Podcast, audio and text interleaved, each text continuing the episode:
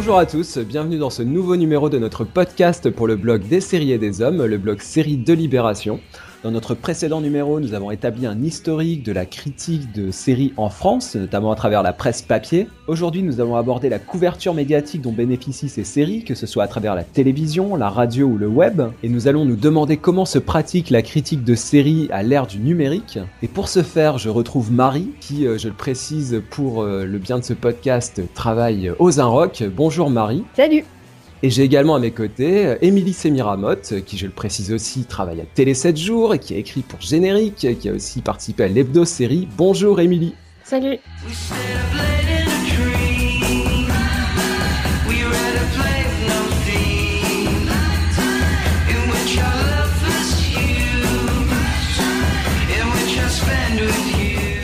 Alors, on va consacrer la première partie de ce podcast à la couverture médiatique, hein, comme je le disais en introduction. Je vous propose de commencer par la télévision et les liens qu'elle entretient avec les séries. Alors moi, je me souviens très très précisément d'avoir regardé des chaînes qui ont vraiment euh, été pionnières, on peut le dire, en termes de diffusion de, séries télévisées en France. Euh, je pense à Série Club et à Canal Jimmy. Euh, voilà, qui ont, euh, apporté beaucoup parce que c'était des séries donc qui nous venaient des États-Unis, qui étaient complètement inédites en France, qui étaient diffusées en version originale sous-titrée, euh, ce qui devient euh, banal aujourd'hui, mais qui à l'époque ne l'était pas du tout. Et moi, ça m'a permis de découvrir bah, les grandes séries de HBO, des Oz, des Sopranos, des Six Feet Under, etc. Donc énormément de choses. C'était pas seulement ces séries-là, c'était assez éclectique, c'était très riche. Il y avait de la, science-fiction, voilà, des, de la comédie, etc. Très très riche. Et alors d'ailleurs, bah, justement, je me permets, euh, Émilie, de, me projeter là dans le, futur proche. On a appris là récemment que Canal Jimmy allait s'arrêter en juin 2015. Mm. Euh, donc là, bah, encore une fois, il y a, je vais pas parler d'un monde qui s'écroule, mais euh, que je n'arrive pas à comprendre, et j'aimerais avoir ton avis là-dessus, c'est qu'on n'a jamais autant parlé des séries. Mm. C'est-à-dire que les séries sont partout, euh, sont euh, disponibles dès le lendemain, sont téléchargeables, on peut les voir en streaming, en SVOD, etc., etc. Elles sont partout, et en même temps, eh ben il y a plus de, de, chaînes télé qui leur sont dédiées ou quasiment, puisque donc Canal Jimmy va disparaître. Il y a encore Série Club, mais bon là il y, a vraiment une. Série, qui... Il y a Canal Plus série effectivement en termes de mais plus là, c'est plus de la programmation continue, mais il n'y a pas vraiment de ligne éditoriale en termes de magazine, on, va y revenir, en termes de, de discours en propre sur les, sur les séries. C'est compliqué euh, avec la multiplication des chaînes euh, maintenant pour euh, une chaîne d'être exclusivement dédiée aux, séries. Donc c'est Canal Jimmy là qui, enfin Jimmy tout court qui là ont fait le sacrifice. Et, c'est vrai que c'est difficile dans ce contexte où maintenant on consomme entre guillemets les séries aussi bien sur son mobile que que sur son écran d'ordinateur ou, ou à la télévision en, en replay. Et bon c'est voilà il y a une multiplication des offres qui euh, qui rend, euh, j'ai envie de dire, l'objet euh, série un petit peu délicat à manipuler pour les chaînes. et puis aussi, il faut pas oublier que les chaînes, elles, utilisent les séries un peu comme une empreinte marketing. c'est une manière de s'identifier, d'identifier leur ligne éditoriale. Donc, oui, parce qu'une chaîne comme, comme Canal Plus Série, par exemple, existe dans le cadre d'un bouquet. Euh, C'est-à-dire qu'on s'abonne à Canal Plus et au bouquet Canal Plus, mais on s'abonne pas uniquement. À série, c'est peut-être possible, hein, je sais pas, mais voilà, on s'abonne pas uniquement à Canal Plus série, donc c'est plus un déversoir à série où on peut aller piocher, euh, picorer à droite à gauche. Alors et sur la sur la partie euh, Marie euh, émission, euh, une fameuse émission très connue qui s'appelle Destination Série, hein, qui était diffusée justement sur, sur Canal Jimmy, qui a duré euh, 10 saisons euh, de 92 à 2001 créé, présenté par Alain Carazé et Jean-Pierre Dionnet, euh, avec des chroniqueurs bah, comme Christophe Petit, par exemple, le créateur de, Génération Série, donc voilà, des gens, euh, des noms importants. Euh, moi, je me souviens également de des programmes, par exemple, comme La Nuit Star Trek sur Canal Jimmy en 98, enfin voilà, des, programmations spéciales dédiées aux séries, ce qui paraît complètement euh, surréaliste aujourd'hui. Ma question, Marie, ça serait simplement, est-ce que si aujourd'hui tu avais une émission comme ça qui serait complètement, euh, entièrement consacrée aux séries, je sais pas, une émission quotidienne ou hebdomadaire d'une heure euh, dédiée aux séries, est-ce que c'est un, c'est quand même étonnant qu'on n'ait pas au moins ce, ce, genre de programme. Alors peut-être sur Orange, euh, je crois qu'il y a des certain nombre d'émissions euh, ou des reportages assez courts, mais c'est quand même quelque chose qui pourrait être intéressant. Il y a une bonne raison pour ça, Benjamin. C'est qu'en fait ça existe, sauf que les pilotes ne deviennent jamais des émissions. J'ai personnellement été contacté par plusieurs euh, boîtes de prod qui avaient dans l'idée de faire une émission sur les séries. Euh, soit plutôt du divertissement, soit plutôt quelque chose euh, un petit peu plus sociétal, en, en sur, euh, sur des sujets de société vus à travers des séries. Et on remarque que, que les chaînes ne se lancent pas. Qu'en fait, mais, hmm. mais peut-être à raison, peut-être parce que le, le résultat final de ce qu'on leur propose n'est au final pas tellement euh, euh, ce qu'ils recherchaient. Et ça, je pense que c'est dû au fait qu'on a euh, un objet série. On parle de série et, donc, et, dans la tête des producteurs, ça fait penser au buzz, ça fait penser aux, audiences, aux gros groupes de fans et, et, du coup aux recettes publicitaires. Mais en fait, quand on arrive vraiment dans le cœur du sujet, on a du mal aujourd'hui à créer une émission sur les séries où on devrait sortir du, euh, de la table ronde, de ce qu'on est aussi en train de faire nous, parce que je pense, je nous aime beaucoup, mais je pense qu'on serait très chiant à la télé. parce qu'en fait, euh, il, faut, il faut le dire, si on était, s'il y avait, c'était, c'était juste euh, des, des, des, débats de deux heures, ça, pourrait, ça pourrait être compliqué pour une, mais je parle bien sûr d'un large public, pas de, pas des spécialistes et des gens qui vont nous écouter attentivement même aujourd'hui. Euh, donc il y a ça, il y a cette différence entre l'image des séries qui est censée faire vendre et le résultat concret qui est aujourd'hui comment est-ce qu'on fait une émission sur les séries sans tomber trop dans le spécifique, dans le débat de spécialistes et à la fois sans tomber dans le zapping du grand journal en tombant sur euh, hmm. des, euh, des, trucs épileptiques avec plein de petites vidéos pour accrocher les gens et plein de et avec l'homme blanc à barbu de 30 ans qui vient faire une petite chronique drôle à la fin de sur le plateau. Mais c'est intéressant ce que tu dis sur la, le fait qu'on serait ennuyant. Ça, ça, après, tout dépend des, des, des, personnalités. On, voilà, ça dépend du format. On a eu bah, Alain Carazé qui l'a fait pendant très longtemps. Moi, j'imagine très bien Marjolaine Boutet qui, qui présente bah, là qui co-présente euh, avec Mac Lesguy une émission euh, sur l'histoire sur M6. Je la verrais très bien euh, animer une émission sur les séries télé, pourquoi pas. alors, Émilie, ça, tombe bien parce que toi, tu as contribué au, à l'hebdo-série qui se passe là pour le coup sur le web. L'hebdo-série et le Mac-série. Euh, et le Mac-série, Enfin, les, deux, enfin, effectivement. Alors, l'hebdo-série est né sur le web, sur le site internet de Canal+.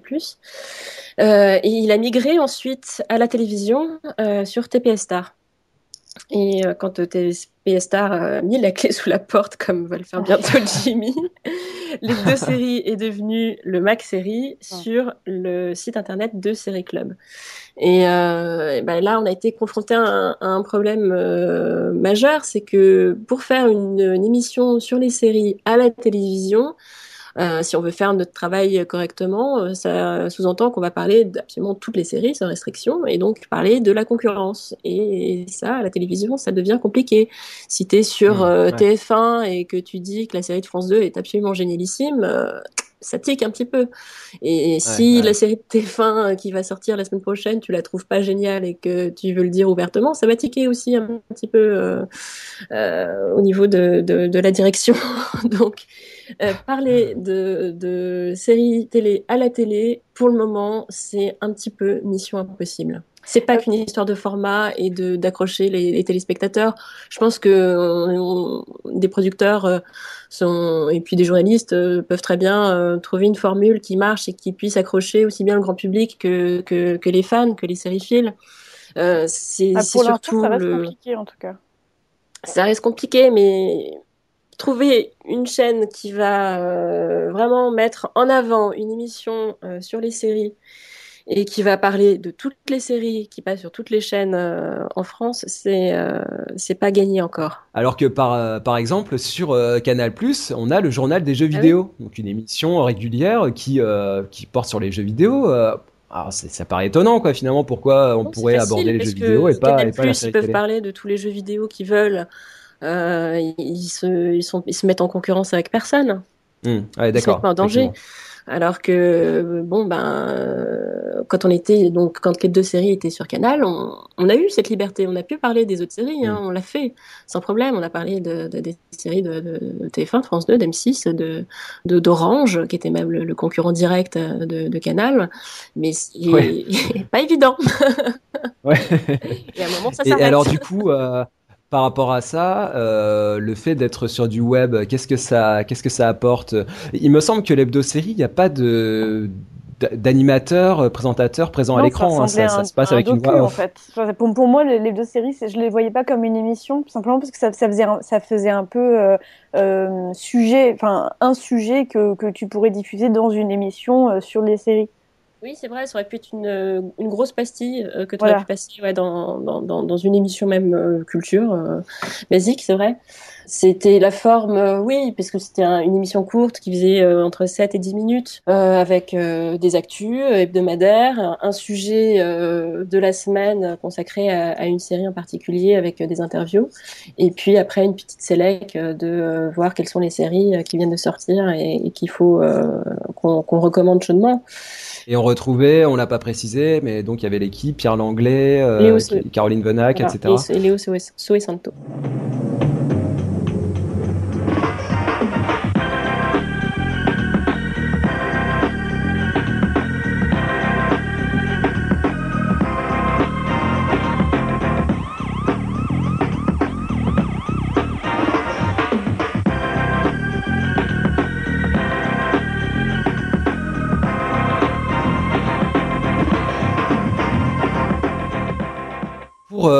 poursuivre justement sur ce, sur ce thème hein, euh, qui me paraît important, cette espèce d'effacement, euh, enfin, en tout cas de surprésence des séries, mais d'effacement des émissions qui leur sont consacrées. Je pense que c'est encore plus prégnant à, la radio. alors justement, en, retraçant un petit peu l'histoire des, des, émissions radio consacrées aux séries, bah, je me suis penché notamment, bah, il y, avait alors, des contributeurs importants, Eric Vera et Benoît Lagan sur France Culture ont essayé beaucoup de consacrer des émissions aux séries télé. Donc, ils ont proposé notamment trois programmes. Euh, en 2008, à l'été 2008, euh, un programme s'appelait Série télé l'Amérique en 24 épisodes. Donc c'était 24 épisodes de 26 minutes qui se consacraient aux séries euh, américaines, diverses et variées.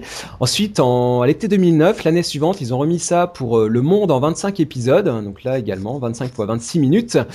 Et puis, un peu plus tard, en 2011, une dernière émission, c'était Série télé chronique sur canapé. là, c'était 25 épisodes de 10 minutes avec un concept original, parce qu'ils étaient euh, in situ euh, dans, un, salon, euh, assis sur le canapé, puis discuter de séries, les passer à la télé. Donc il y avait le, son off, voilà, la discussion devant l'écran. Enfin voilà, un côté un peu sur place qui était, assez intéressant. Et puis un vrai discours sur les, je trouve un vrai discours critique sur les séries, sur ce que ça représente, le phénomène culturel que c'est, la manière dont on peut les aborder aujourd'hui, etc. Donc vraiment des émissions très intéressantes. Euh, à côté de ça, bah, évidemment, toutes les émissions qu'a qu créées et, animées euh, Pierre Langlais, donc euh, bah, qui a commencé sur France Inter et puis ensuite qui a beaucoup contribué sur le Move. Euh, mais alors, du coup, ça, ça, nourrit ma réflexion, Émilie, c'est que bah, justement, là, 2014, patatras, on n'a plus l'émission de, Pierre, Pierre, Langlais sur le Move, saison 1. Oui, mais elle est sur Télérama.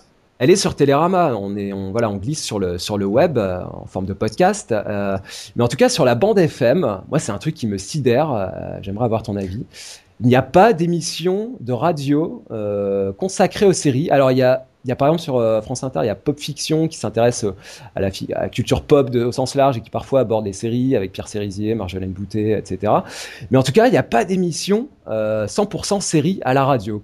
Est-ce que ça te paraît Ouais, moi, je, non, bah non, pas du tout. Je partage ta sidération et puis c'était vraiment dommage que, que Pierre ait pu continuer son émission sur le Move parce qu'il faisait un excellent boulot et puis l'émission prenait vraiment bien. Quoi. Il, y avait, il avait des invités toutes les semaines et, et puis il faisait un vrai travail de, décortiquage de séries, et puis c'était fun aussi. Des tables rondes oui, il, il, avait des, pointures.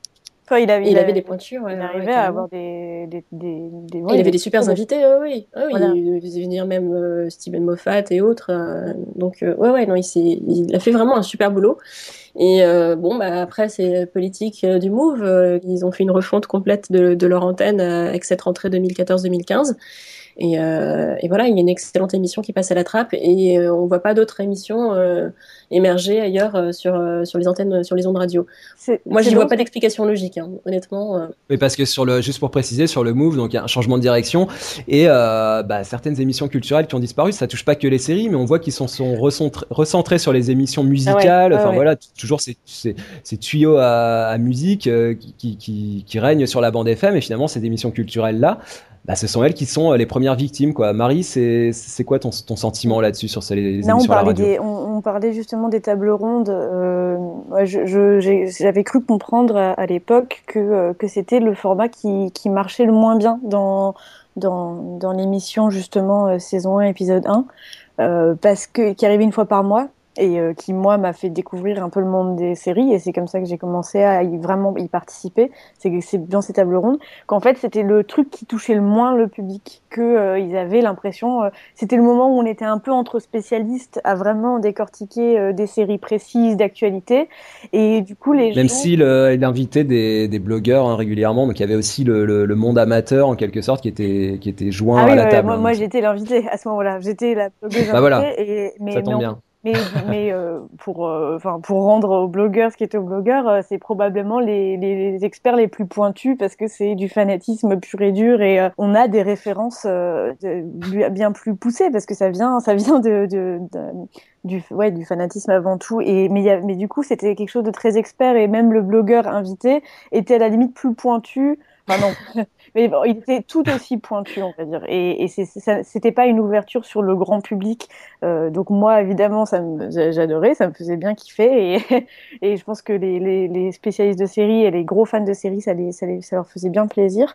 Euh, en revanche, toucher un plus grand public, je pense que ça posait problème euh, à ce moment-là au ce qui est fort, je trouve, et marquant, c'est que bah, à la fois donc sur une radio comme le Move ou sur euh, France Culture, donc qui s'adresse pas forcément au même public, hein, on est sur de, registres un peu différents.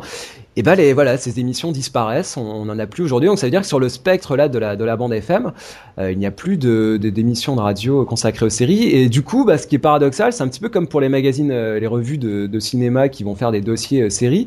Bah, si vous écoutez là très récemment cette excellente émission de France Culture qui est mauvais genre, qui est plutôt consacré à la littérature et au cinéma euh, en général. Et ben là, dans l'émission du 6 décembre, vous aviez une chronique euh, assez passionnante de l'intégrale Blu-ray de, de Batman des années 60, euh, qui a, voilà, avec des, un, vrai dossier sur cette, sur cette sortie et finalement une analyse critique de série, mais dans une émission qui n'est pas forcément consacrée aux séries. Donc voilà, on est toujours dans, ce, dans cet éternel paradoxe. Mm. ouais, ouais. ouais.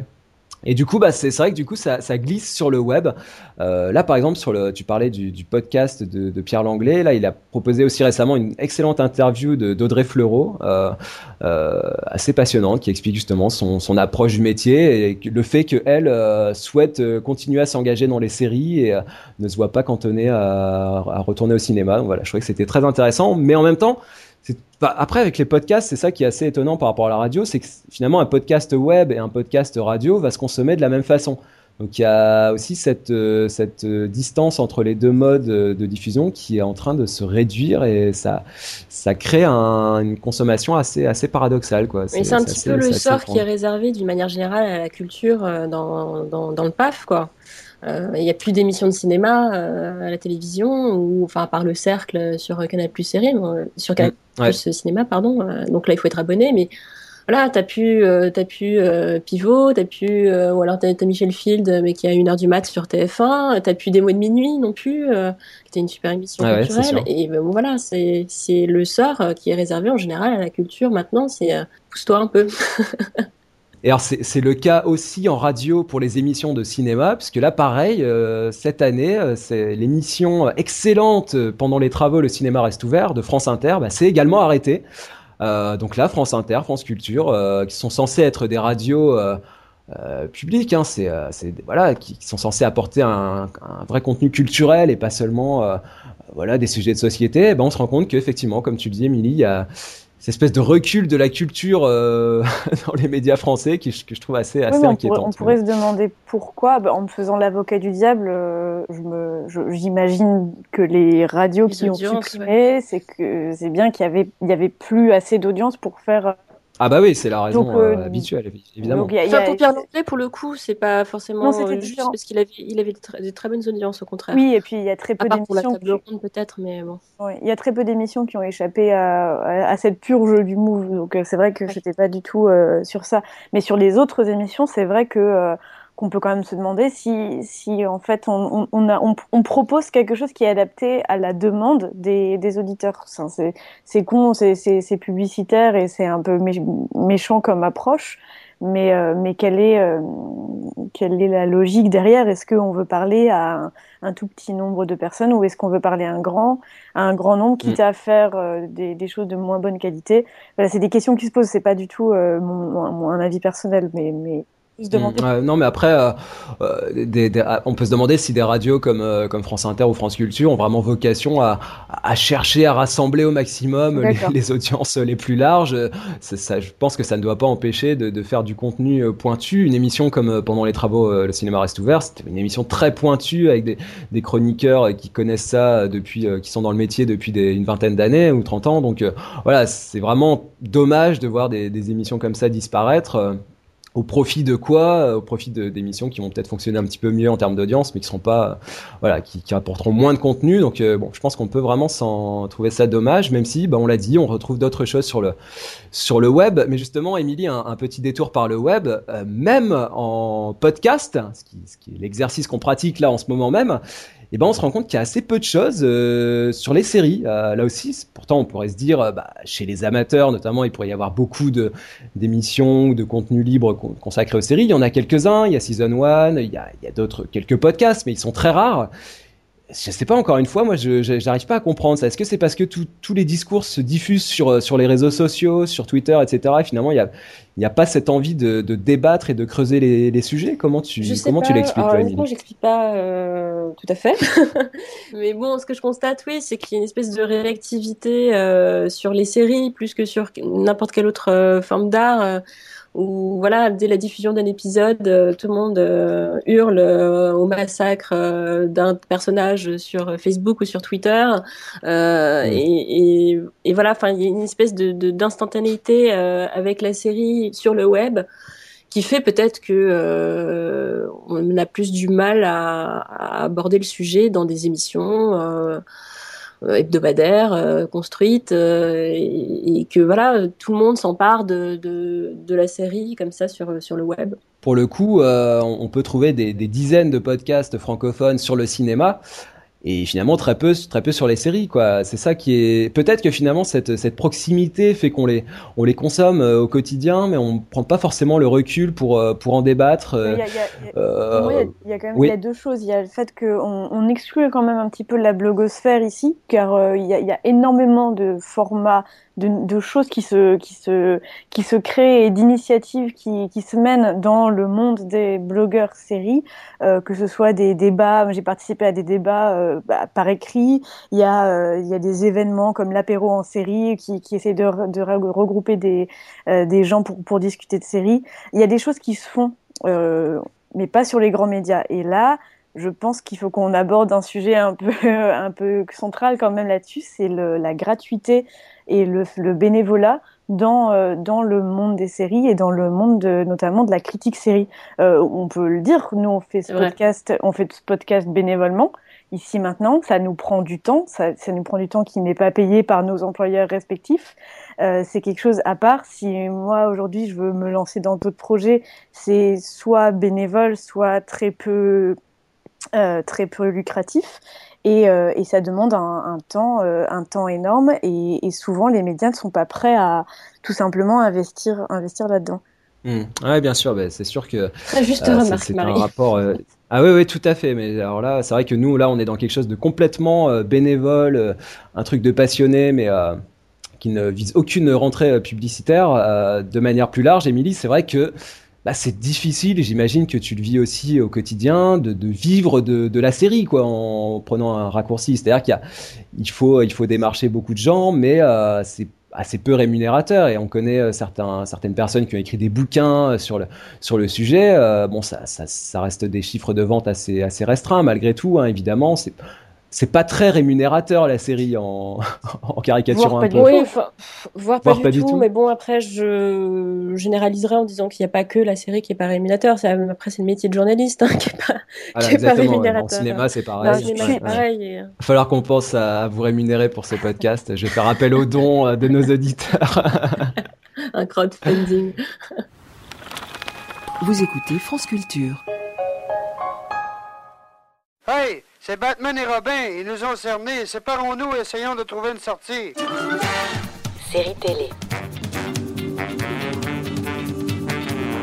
Benoît Lagan, Eric Vera, chronique sur canapé. Réalisation Lionel Quintin.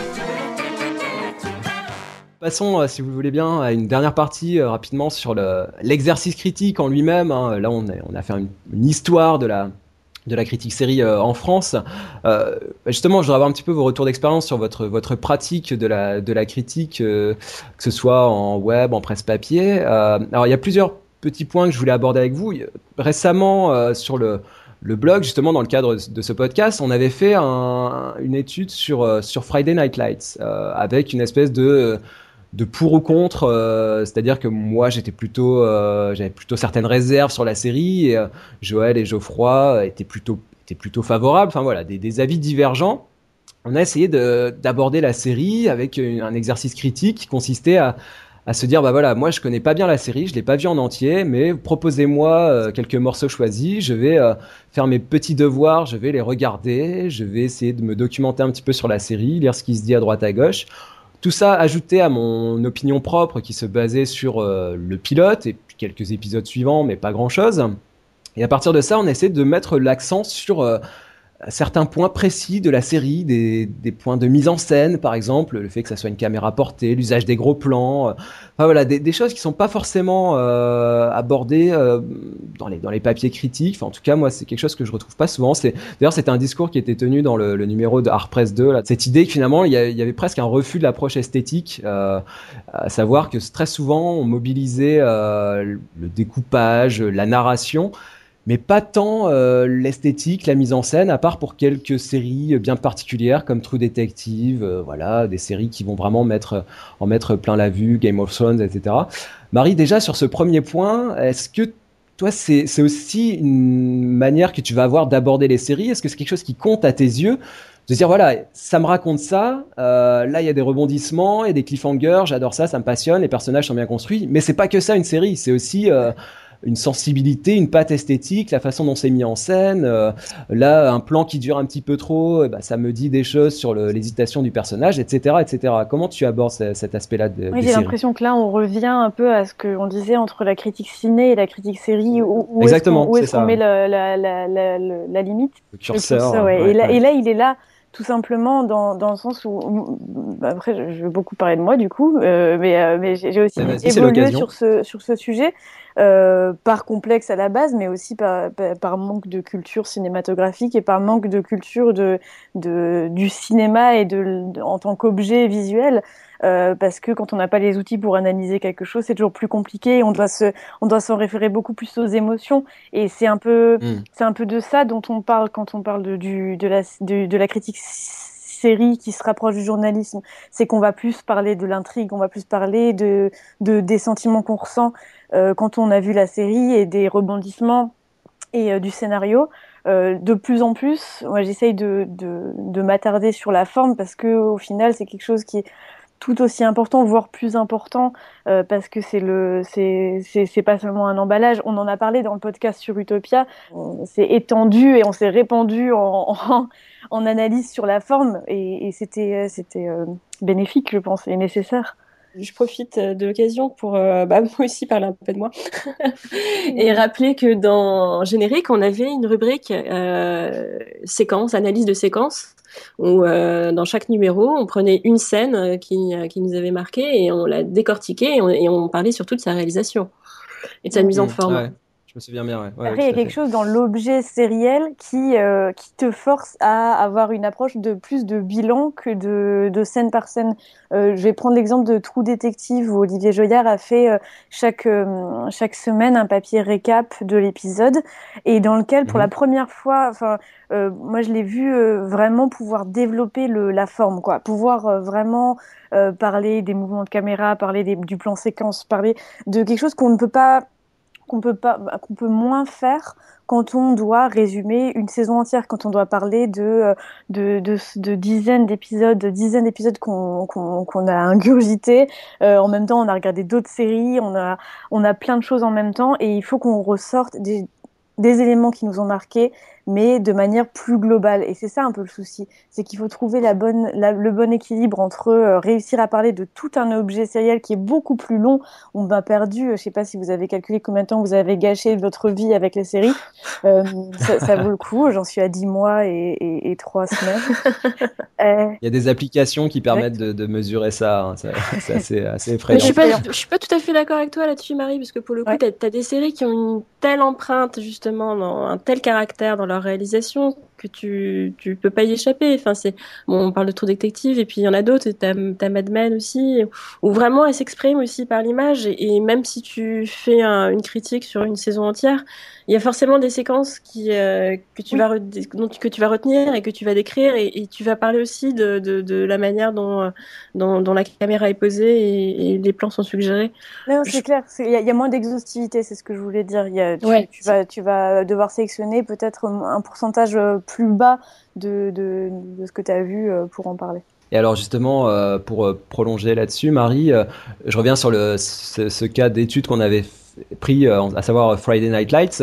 Un reproche qui nous a été fait, et on était sûr d'y avoir droit, c'est le fait que bah, pour le coup moi je n'avais pas vu la série en entier. J'avais vu que des euh, voilà des, des parcelles euh, le pilote. Moi je me fonde beaucoup sur le sur l'identité du pilote mais ça on peut on peut en discuter.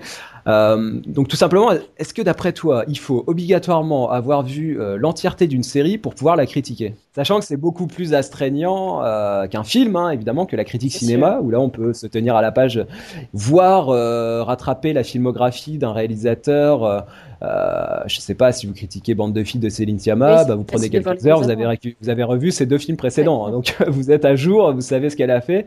Euh, ça t'aura pris une demi-journée. facile. Exactement, euh, ça, ça aura pris très oui, peu de temps. Je, je euh, alors que là, pour Friday Night Lights, s'il fallait la critiquer en ayant vu toute la série, bah, j'étais bon pour, euh, pour, pour faire les cinq saisons, sachant que c'est une série que je ne porte pas dans mon cœur et je l'assume.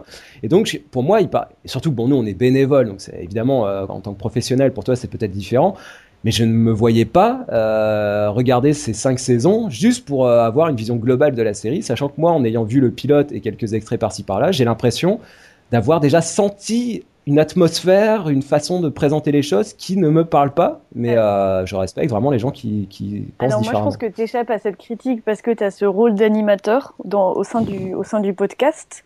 Euh, en revanche, c'est vrai que j'aurais, moi qui n'ai pas vu Friday Night Lights, j'aurais parfaitement refusé de participer au podcast. D'ailleurs, enfin, je, oui, je, je l'aurais fait, euh, même en ayant vu le pilote et trois épisodes. Pour le coup, euh, mmh, pour le coup, ouais. je, je, je, on va, je, je suis pas, je suis pas d'accord avec euh, avec l'idée selon laquelle on peut se faire une idée avec un pilote de série. Et c'est pour ça que euh, l'exercice, je trouve très très très très compliqué de, critiquer juste un pilote. C'est, je, sais que la majorité des gens qui le font regardent la série ensuite et régulièrement reviennent sur euh, sur euh, sur une saison entière par exemple et c'est tant mieux.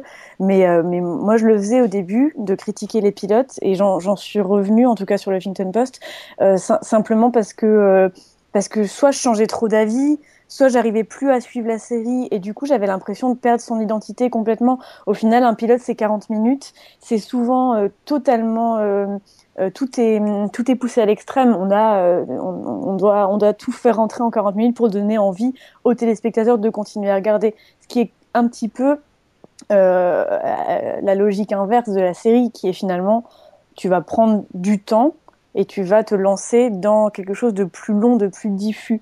Et, euh, et le pilote en ça est une bonne porte d'entrée, mais, mais moi, il me serait incapable de parler d'une série en ayant vu juste le pilote ou même les deux premiers épisodes, épisodes simplement parce qu'on a vu et on a tous euh, on a tous critiqué une série en disant ah ben à partir de l'épisode 6 vous allez voir là vraiment ça prend. Là ça vraiment ça change.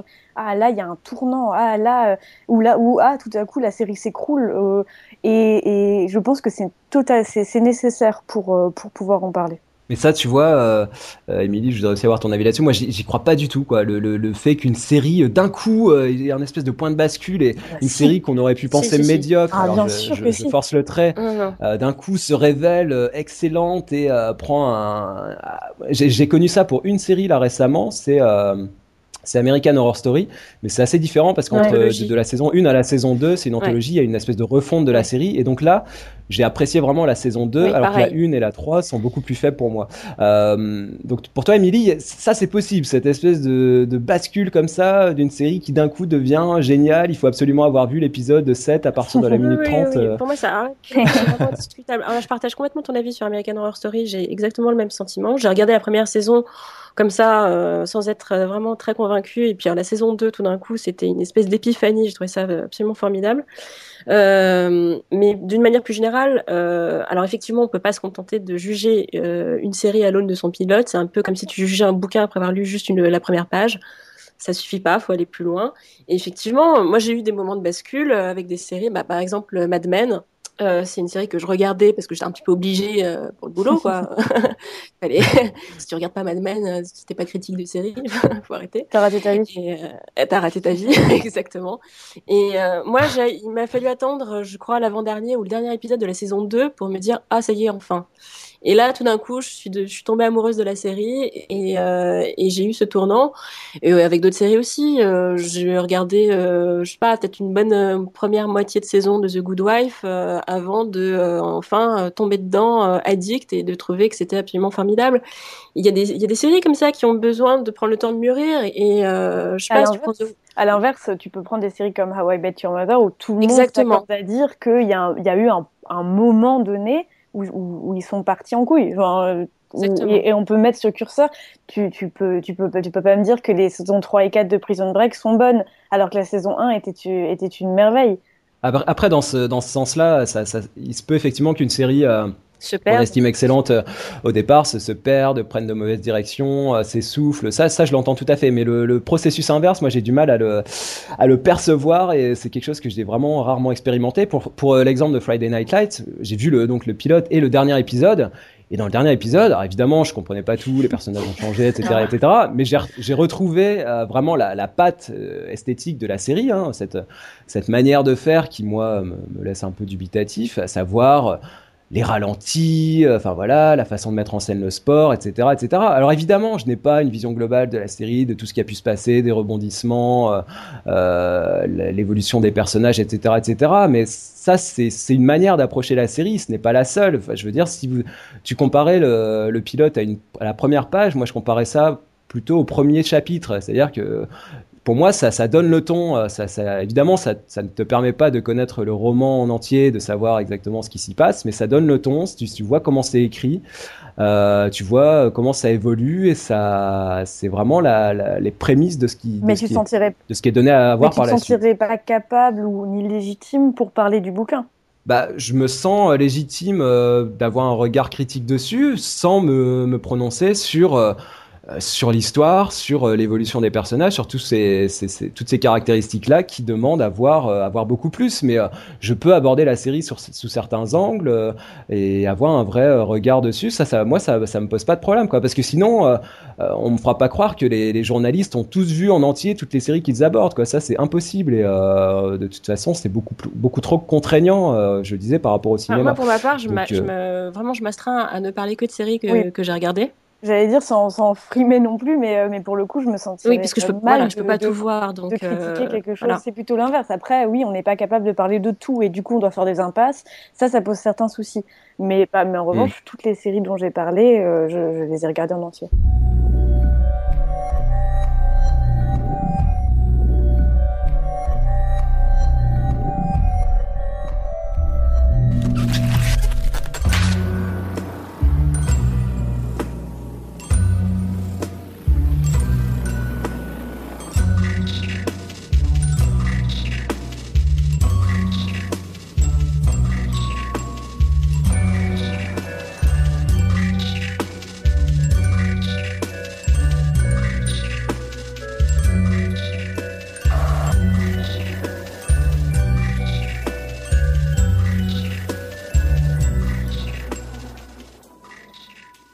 Alors une autre euh, une autre question euh, un peu dans le prolongement, euh, Émilie, est-ce que pour toi, toujours dans ton dans ta pratique de la de l'exercice critique, hein, euh, est-ce que tu estimes qu'il y a des mythes inattaquables? Alors par exemple Twin Peaks, Les Sopranos, The Wire. attention si vous vous attaquez au, à The Wire. Mm. Qu'est-ce que j'ai pas lu sur euh, sur cette série, euh, la plus grande série du monde, de la planète euh, entière et, et interstellaire. Euh, bon, on avait euh, sur Libé, euh, là sur le blog, euh, essayé de faire justement un biais critique. pour remettre un petit peu dans, un contexte cette série, voilà, avec différents arguments, plus ou moins recevables, hein, chacun, chacun était juge, mais en tout cas, voilà, une idée de, dire, bah, n'y a pas vraiment de série euh, inébranlable, inattaquable, tout peut être euh, questionné, discuté, débattu, c'est aussi ça le- l'exercice Ah, critique. Euh, quel est ton, ton point de Ah vue non, bah, genre, je partage complètement ton avis. Euh, rien, rien n'est absolument inattaquable. Et, et au contraire, euh, je pense que même parfois, il faut se, même se faire un peu violence et faire preuve d'une mauvaise foi éhontée et, et, euh, et essayer de d'égratigner un petit peu le mythe. Euh, sinon, c'est pas drôle. Si, euh, si tout le monde ne sert que des louanges, euh, on peut émettre des critiques. Moi, j'adore The Wire. hein. Je, trouve que c'est une œuvre euh, vraiment fondamentale. Mais on peut la critiquer sans problème. On, peut, on peut lui trouver des défauts. Et, euh, pareil pour Twin Peaks et, pour toute œuvre. Et, et de toute façon, la critique, c'est subjectif. Même si on, est censé, euh, enfin, on n'est pas censé, en tant que critique, on doit donner des, des données objectives euh, sur euh, la qualité d'écriture. Enfin, on on est formé là-dessus, on, on- on doit donner notre point de vue là-dessus. Mais après, le, le reste, le feeling, c'est complètement subjectif. Tu passes complètement à côté de Friday Night Lights, et c'est ton droit le plus absolu. C'est-à-dire, Personne va te reprocher de. Après, c'est des conversations en- en- entre entre camarades, entre amis, euh, des conversations de comptoir, mais c'est fait pour être débattu justement. Si, tout le monde est d'accord et tout le monde partage le même avis, on s'emmerde.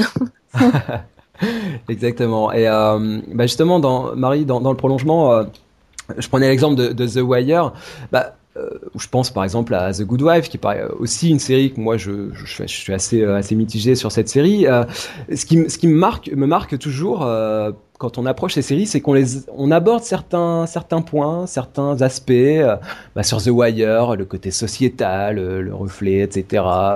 Euh, la structure en, en arc, enfin les, les différentes saisons, euh, chacune articulée autour d'un sujet, etc. Là, pour le coup, une Bon, ça, saison très est un bien. chapitre et non pas. Voilà, un exactement. Exactement. Mais euh, moi, ce qui m'embête un peu, c'est qu'on omet toujours, on passe toujours sous silence d'autres aspects. Euh, bah pour The Wire, la, la mise en scène, par exemple, c'est quelque chose qui a été très peu abordé euh, au niveau de la série. The Good Wife, c'est une série que je connais mal, mais je, je pense qu'il y a quand même un côté assez répétitif, assez redondant, qui peut qui peut paraître euh, qui peut paraître ennuyant pour pour certains spectateurs. Après, je comprends qu'on puisse aimer cette série, mais moi, j'ai toujours l'impression qu'il y, y a une envie de défendre des séries qui sont euh, qui sont sous-estimées. Bah, c'est le cas pour Friday Night Lights ou euh, The Good Wife, et que du coup, on n'est plus tout à fait objectif. tu C'est dans la, mais c'est exactement ça ce que tu dis, c'est le jeu. Euh, c'est de, de prendre une série qui est euh, qui est qui est sous-estimée et de dire mais non en fait vous avez pas compris.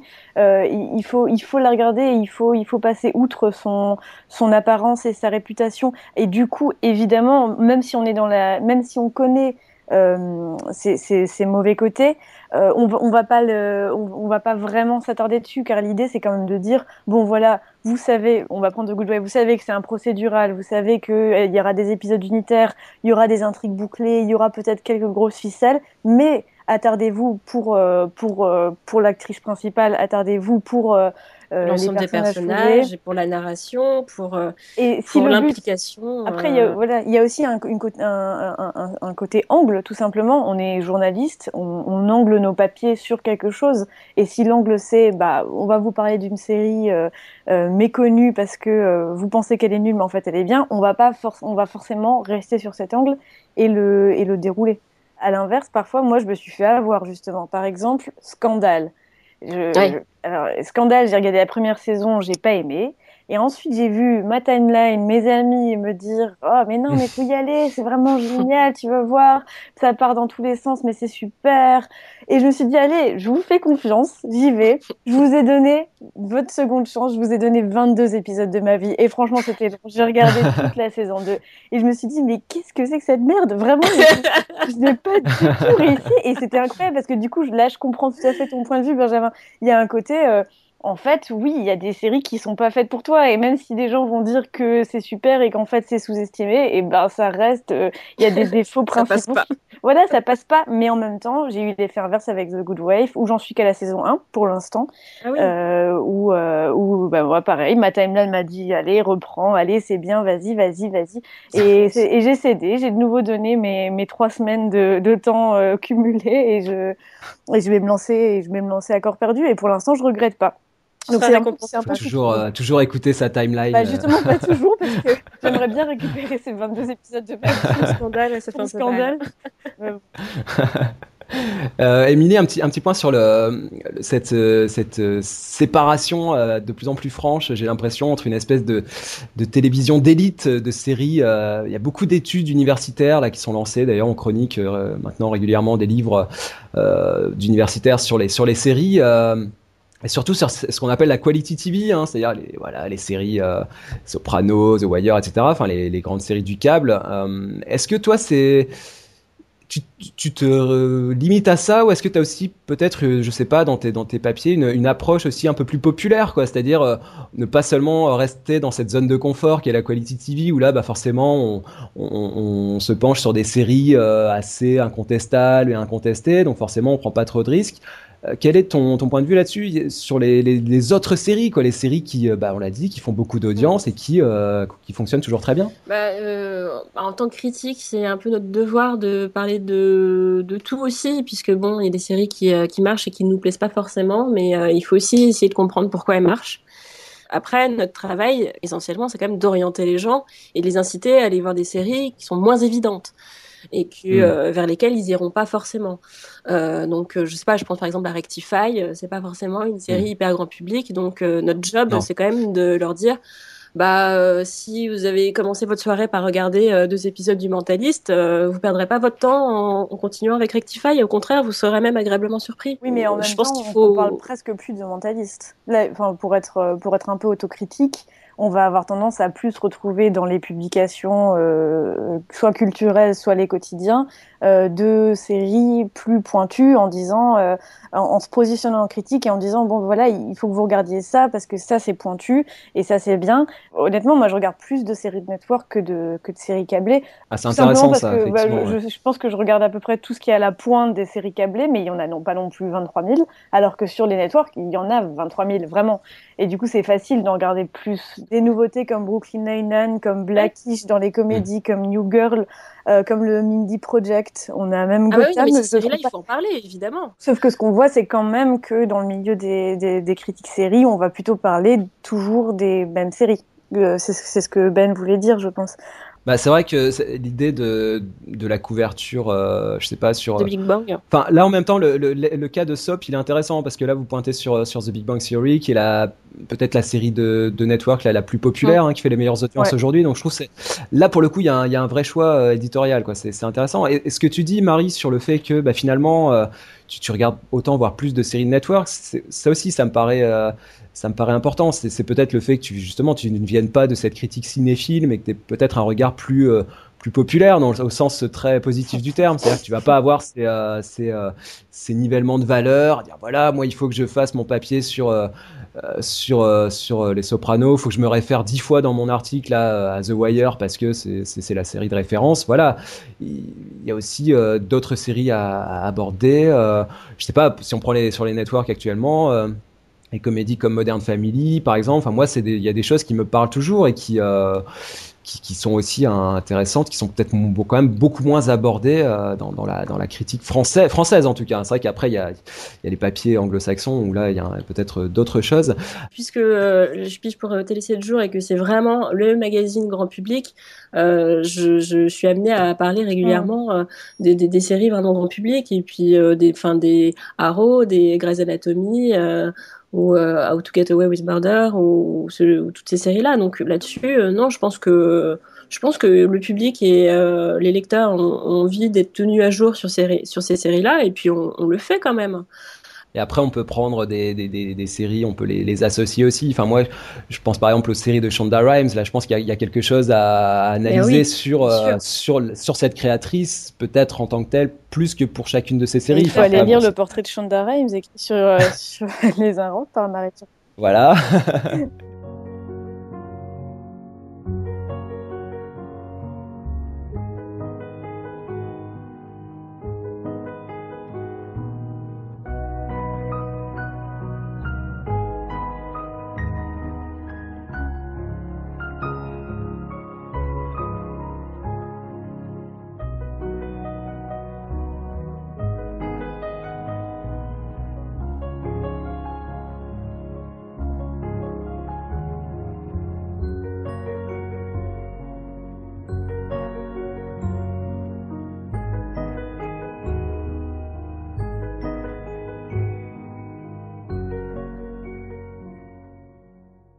Marie, euh, justement, il y a, y a, une série là qu'on a beaucoup abordée euh, ces derniers ces derniers mois, qui est une série qui s'appelle Transparente. Euh, une série d'une exclusivité d'Amazon hein, qui, qui n'est pas disponible en France par quelque service que ce soit. Euh, puisque euh, le service Prime d'Amazon, de, de, hein, de SVOD, euh, n'est pas implanté en France. Donc là, pour le coup, c'est une série qu'on ne peut voir que en la téléchargeant illégalement. et donc, ça, du coup, ça a soulevé une certaine polémique là récemment par rapport à ce, ce, problème éthique que, qui, qui, se pose aux journalistes et à cette nouvelle temporalité des séries. Comment euh, tu abordes ce, sujet-là, Marie, à savoir euh, critiquer une série qui n'est pas disponible en France? Quelle est euh, ton approche sur l'éthique, le problème éthique que ça pose Il y a, deux, il y a deux, côtés à, cette, à ce débat. Il y a la forme qui est que tout est parti d'un article publié sur un site qui s'appelle Film de Lover par quelqu'un qui s'appelle Frédéric et qui a un peu, qui, qui, a été très vindicatif qui un peu provoqué aussi. Oui, voilà, le ton était volontairement provocateur, volontairement presque méchant, un peu donneur de leçons, euh, qui qui euh, qui euh, donnait des injonctions presque aux journalistes, déjà qui traitaient un peu les blogueurs comme de la merde, et, euh, et, qui disait aux journalistes en fait ce que vous devriez faire c'est ne pas traiter des séries qui ne sont pas disponibles en France euh, en téléchargement légal ou diffusées sur les chaînes euh, sur les chaînes françaises. Donc ensuite au-delà du fait qu'il a à peu près insulté tout le monde et il s'est à peu près mis tout le monde à dos c'est vrai que derrière ça reste un problème et ça reste un non-dit surtout. On a tous à un moment fait des petites blagues genre ah oui j'ai ce cousin en Amérique qui m'envoie les DVD par Chronopost et comme ça je peux voir toutes les séries des États-Unis. Non, ça ne marche pas. On sait très bien tout ce qu'on fait. Euh, même si l'offre légale se, euh, se diversifie, euh, selon lui, selon... Ce qui, ce qui je fais juste une parenthèse, ce qui me renvoie à mes expériences sur Génération Série, où là, pour le coup, on s'échangeait vraiment les cassettes VHS. Enfin, tu vois, il y avait cette vraie ah, mais expérience. Mais moi, j'avais vraiment des États-Unis qui m'envoyaient des DVD en plus, mais bon. voilà, voilà. Alors qu'aujourd'hui, c'est devenu un private joke, mais à l'époque, c'était réel. Mais euh, ce que ce que Frédéric soulève et ce qui est c'est intéressant, c'est comment est-ce qu'on comment est-ce qu'on fait pour gérer ça? Comment est-ce que on fait un disclaimer à chaque euh, à, chaque mm. papier? Est-ce qu'on dit bon en fait pour l'instant on vous parle de cette série, mais euh, vous ne pourrez pas la voir en France, alors ne téléchargez pas. Enfin c'est comme l'abus d'alcool est dangereux pour la santé à la fin de un truc, un truc comme ça. Ou est-ce qu'on se dit bon il y a des, il y a un contexte, il y a, on est dans le présent aujourd'hui. Qu'est-ce qu'on fait avec ce qu'on a? Est-ce que parce que l'offre est trop, euh, est trop négligeable, est-ce que ça veut dire qu'on se prive de parler de certaines séries? Je pense pas qu'on puisse se le permettre. Euh, mais ce qui est marrant, Marie, c'est qu'on en avait discuté dans un précédent podcast. Il y a une énorme hypocrisie autour de l'arrivée de Netflix en France qui euh, soulage bien des consciences parce que d'un coup, les séries qu'on ne pouvait pas trop critiquer ou il fallait pas trop le dire, et bah d'un coup, euh, c'est ah bah c'est bon, elles sont disponibles sur la SVOD donc on peut y aller. Sauf que là, bah, en l'occurrence, c'est assez ironique, c'est que c'est une série qui est, qui est une exclue euh, Amazon et qui donc n'est pas disponible non plus sur Netflix. Donc là, c'est assez, bien sûr, on peut partir du et là c'était un de mes arguments. On peut partir du principe que ce débat autour de l'arrivée de Netflix en France qui s'est étendu sur des mois et des mois et euh, a quand même soulevé certains problèmes. Et maintenant, il est quand même difficile aujourd'hui de, de, de, dire qu'on n'a pas entendu parler du problème d'offres de séries en France et d'offres légales. On a depuis, ça fait maintenant un an qu'on le dit, et c'est d'ailleurs pour ça qu'il y a eu une certaine déception avec l'arrivée de Netflix. Je mets des, des guillemets autour de déception parce qu'on parle entre initiés, mais il y a beaucoup de gens à qui ça plaît.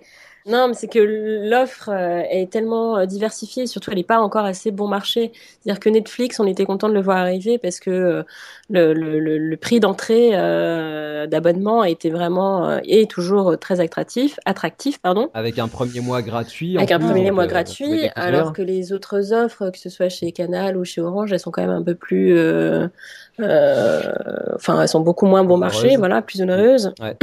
Quand même, euh, Canal Play est vraiment au niveau de Netflix aujourd'hui en termes de, de Canal Play, propositions, parce que tu ne peux pas comparer Canal série, Canal Plus série à Netflix. C'est pas du tout le même, euh, faut, le même, le même créneau en fait. Le concurrent de Canal Plus série, c'est OCS. Le concurrent de Netflix, c'est Canal Play. Mais euh, Émilie, soyons concrets. Si, si euh, de, demain là on te demande euh, d'écrire un papier sur euh, sur Transparente et, et, que tu sais donc que cette série n'est pas n'est pas disponible en France, qu'est-ce que tu fais? Tu dis ok, tu dis bah, si on me bah le non, ça demande me et pose qu'on un me le problème. paye, je l'écris. D'accord, C'est une bonne réponse. Non, mais il y a- par contre, c'est vrai que moi, je serais amenée. Non mais là, là, il, soulève un notre ami là, il, il a été provocateur dans son biais, mais il soulève un vrai problème qui est, euh, pour le coup, euh, si on nettoie un petit peu son, son texte qui est un peu provocateur, c'est il y a un vrai, il y a un vrai problème que ça pose effectivement éthique par rapport à, à des séries qui ne sont pas disponibles en France. Et, et tout, à- tout à fait. Et du coup, malgré euh, son ton un petit peu arrogant et le fait que j'ai pas du tout aimé la manière dont il s'est exprimé, euh, moi, maintenant, si aujourd'hui je devais écrire un billet sur transparente, je pense que je me fendrais d'un petit euh, euh, italique à la fin du papier en, précis- voilà, en Ouais. précisant euh, que, Mm. que la série n'était pas, n'est pas disponible encore en France.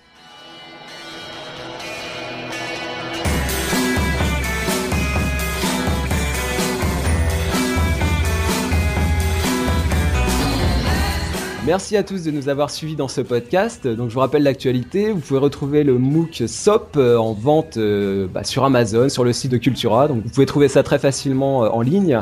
Il est au prix public de 16,90€, 175 pages. Donc voilà, n'hésitez pas à y aller et à suivre la, suite des aventures de ce, MOOC. En attendant, bah, nous, vous pouvez nous retrouver sur le blog des séries et des hommes. Vous pouvez aussi nous écrire à l'adresse libé.feuilleton avec un s gmail.com. Vous avez la page Facebook, le compte Twitter des séries et des hommes. Et je remercie euh, beaucoup euh, Marie et Émilie qui m'ont accompagné dans cette conversation. Et on vous dit à très bientôt.